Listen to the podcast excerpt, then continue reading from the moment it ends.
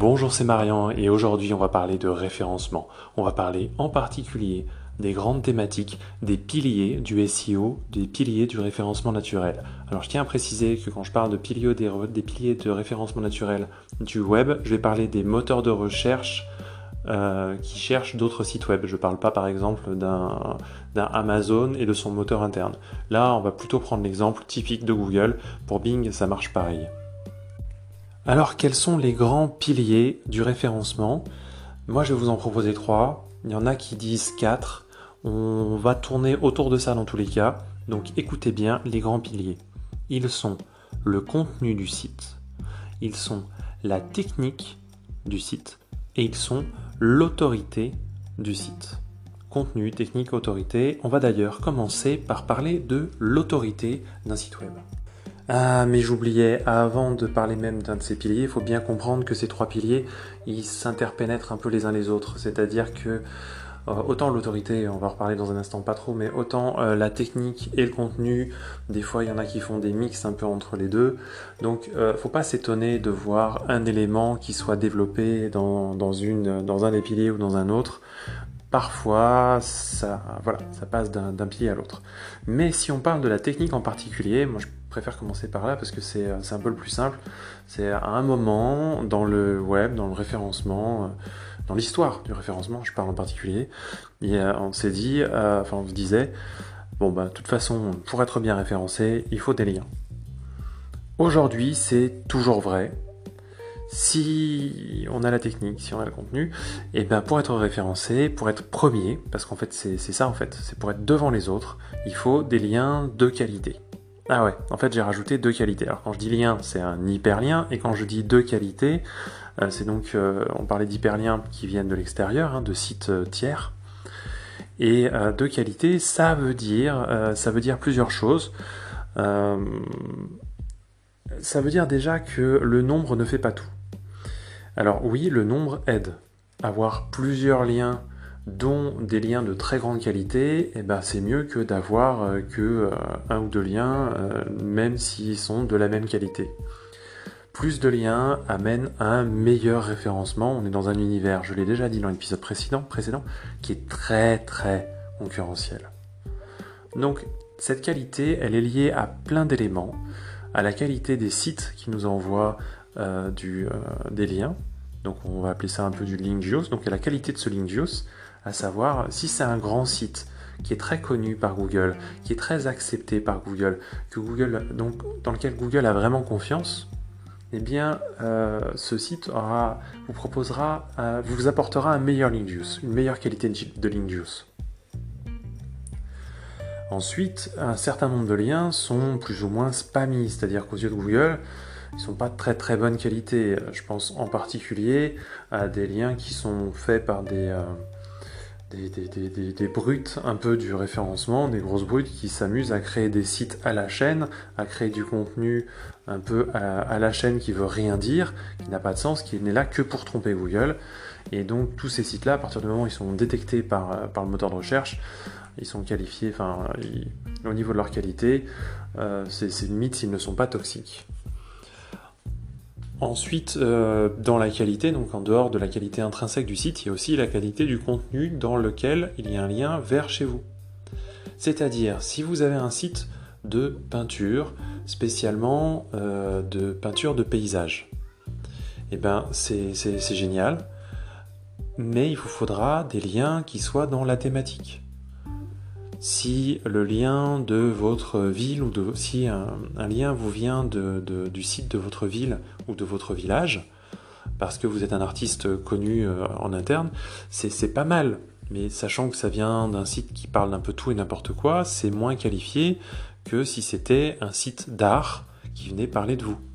Alors, vous faites du paysage, donc si par hasard euh, un site de... Euh, euh, de, décoration de jardin venait à parler de vous, peut-être que Google pourrait se faire un petit peu, euh, enfin se tromper un peu sur, sur, la cohérence de, la, des contenus entre les deux sites, c'est possible, mais, mais ça ne fonctionnerait pas aussi bien dans, tout état, dans tous les cas qu'un site d'art. Voilà, donc ça c'est pour la qualité et euh, du contenu. Puis il y, a plein d'éléments qui vont permettre à Google de définir oui, mais là c'est à tel endroit de la page donc ça a plus de valeur, là c'est à tel endroit de la page ça en a moins, etc. etc.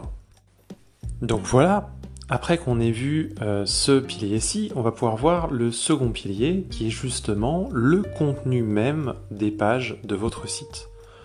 Oui, donc si le contenu a l'importance pour les liens entrants, vous imaginez bien que le contenu est ultra important pour que le site euh, soit bien indexé sur les bonnes thématiques. Je le répète, la volonté du moteur de recherche, c'est de trouver les bonnes réponses aux questions des internautes.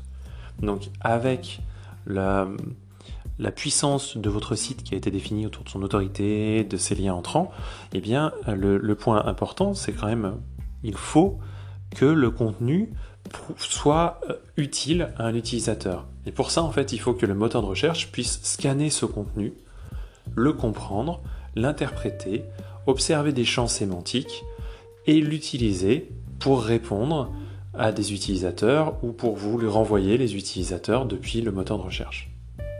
C'est comme ça que ça fonctionne et ça implique deux, trois petites choses. Par exemple, il faut que le contenu, bah, plus vous en avez, plus il y a des chances que euh, le moteur de recherche comprenne ce que vous faites en fait. Euh, plus c'est du texte, plus c'est lisible pour le, moteur de recherche. Plus c'est euh, bien structuré sur la page. Donc là on parlera plus d'HTML, euh, de, grands titres, de méta-description, de titre de la page, de mise en gras, qu'est-ce que j'en sais. plus c'est bien structuré sur, sur la page, mieux c'est pour le moteur de recherche qui comprendra encore mieux la thématique, qui comprendra encore mieux de manière fine à quel point vous pouvez répondre à telle ou telle question d'un internaute et qui pourra donc vous passer la main plus facilement. Voilà, donc si on avait la force brute avec, euh, l'autorité du site, on a là la, finesse, et le détail sur lequel on va pouvoir se positionner. On avait la puissance du site et maintenant comment on se positionne et eh bien ça sera grâce au contenu. On pourrait se dire que c'est tout, et pourtant non. Il y a un troisième pilier, qui est le pilier technique. J'ai déjà parlé un peu de technique avec les HTML à l'instant. Mais la technique, ici, dans le sens qu'on va l'utiliser, ce sera plutôt qu'est-ce qui permet d'être consulté et par le moteur de recherche, dans les meilleures conditions, hein, consulté dans les meilleures conditions, et par le moteur de recherche, et par les utilisateurs. Donc, en fait, ce, pilier technique, il est parfois réparti entre des points plus techniques et puis euh, des points du X qui sont la, navigation par l'utilisateur. On va tout mettre dans ce même pilier. Donc, le pilier de la technique. Et en fait, pour le décrire un peu, on va dire que Google, d'une part, eh ben, Google doit faire, euh, doit naviguer dans le site. Ça s'appelle le crawl, c'est-à-dire quand Google doit envoyer son robot pour naviguer au mieux pour trouver toutes les réponses, en tout cas le contenu de notre site, et puis voir si c'est en phase avec des, si ça donne des réponses à des questions d'internautes sur le moteur de recherche. Donc voilà, ça c'est le crawl, et en fait, il se trouve que c'est pas simple comme système, parce que nous, de notre côté, on, voudrait que le crawl soit fait plus le plus régulièrement, le plus régulièrement, désolé, je perds mes mots, le plus régulièrement possible sur euh, les pages avec lesquelles il y a une mise à jour régulière. On voudrait que le crawl, bah, tout prendre, puisque Google a une attention limitée pour notre site. Oui, il faut bien le savoir. Google a une attention limitée pour le site. Donc, idéalement, il faut faire en sorte d'optimiser la navigation Google sur, le, sur, le, site pour qu'il aille sur les pages les plus importantes en priorité, pour qu'il les référence bien. Puis les pages qui n'ont pas trop d'importance, bah, on les oublie un peu.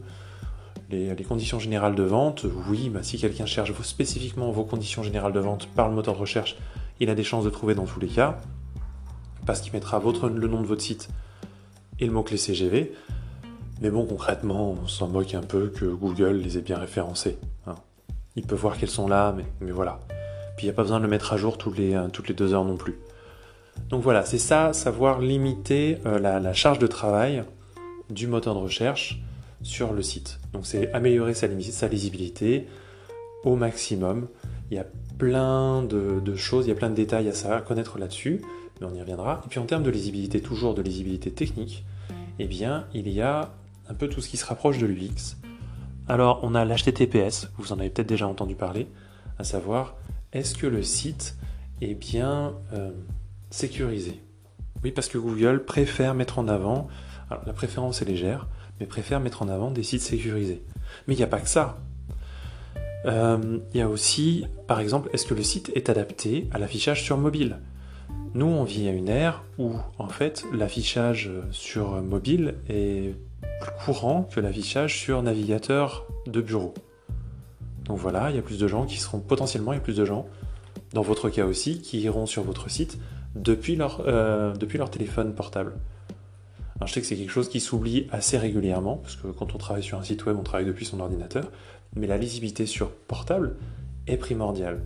Google a des paramétrages pour ça. Ensuite, euh, il y a quelques règles toutes bêtes du genre euh, est-ce qu'il y aura un excusez-moi un interstitiel ou un pop-up HTML ou un truc qui va gâcher la lecture, qui va empêcher la lecture de l'utilisateur directement au chargement? Ça c'est quelque chose qui est plutôt refusé. Enfin, pendant longtemps, on a parlé du temps de chargement du site. Et pendant longtemps, ça n'avait pas vraiment de valeur, parce que en vrai, Google n'avait pas beaucoup de travail à faire à ce niveau-là. La plupart des sites se chargeaient dans des, euh, la plupart des sites à succès se chargent assez rapidement. Pourquoi? Parce que sinon, on perd énormément d'utilisateurs à l'usage. Donc, que ce soit pour le référencement ou pas, on préfère euh, faire, faire le travail correctement. Mais là, Google revient avec une norme qui apparaît euh, progressivement, qui apparaîtra, on est en avril aujourd'hui, qui apparaîtra en mai, à partir de mai, ou peut-être un peu plus tard, faut encore que je me renseigne, mais qui apparaît dans les mois qui viennent là, progressivement, je le répète, qui sont les Core Web Vitals. Donc euh, les, des points essentiels pour mesurer la vitesse d'un site. Parce que si on vous dit la vitesse d'un site, vous vous dites Ah bah oui, c'est évident, le site est chargé, n'est pas chargé. Non, c'est pas le cas du tout. Il y a des sites qui se scrollent de manière illimitée. J'en sais rien, Facebook. Donc il est jamais chargé. Facebook n'est jamais chargé, puisqu'il y a un flux illimité. Ou euh, il y a des sites qui sont euh, globalement chargés, mais euh, la pub va mettre extrêmement de temps à se charger derrière. On s'en fout un peu. Enfin, vous, en tant qu'utilisateur, vous n'êtes peut-être pas à fond à vouloir regarder la pub tout de suite.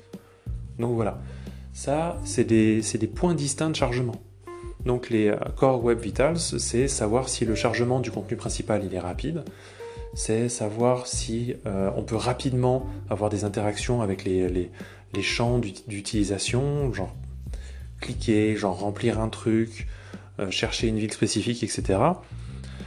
Ça, c'est des core web vitals qui sont, euh, qui sont clés, on va dire.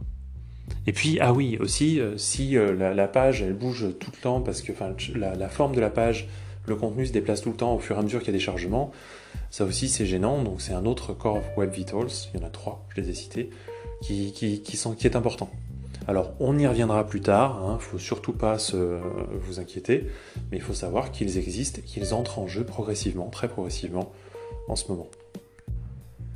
Et voilà, on a vu ensemble qu'il existait trois piliers euh, principaux en SEO qui sont l'autorité d'un site lié au lien entrant, backlink, qui forme le link juice, le contenu du site, alors que ce soit aussi bien au niveau du contenu des textes, ça peut être les images, ça peut être les vidéos, mais c'est moins facile à interpréter par Google. Euh, donc le contenu, le contenu, on va dire sémantique du, euh, du site, et puis la structure de la page pour lui permettre, pour permettre au site, de, euh, moteur de recherche, de bien bien comprendre ce qui se passe. Ça c'était les deux premiers. Et le troisième, c'est le pilier technique que certains divisent parfois en deux, en euh, technique euh, pour le crawl et puis quelques autres éléments techniques euh, liés au contenu parfois. Enfin bon, voilà, je me perds un peu. Donc les, les éléments techniques qui regroupent la technique autour du crawl, c'est-à-dire le moteur de recherche qui se déplace sur votre site, et l'UX qui, signifie, qui veut dire l'expérience utilisateur de l'internaute sur votre site. Voilà, c'est tout, c'était Marian pour euh, votre podcast préféré sur le SEO. Moi, je vous retrouve très vite, alors n'hésitez pas à vous abonner maintenant pour ne rien louper. Et si je peux vous aider avec des problématiques SEO, vos problématiques SEO à vous, contactez-moi pour une heure de coaching gratuit. Vous avez un lien directement dans la description.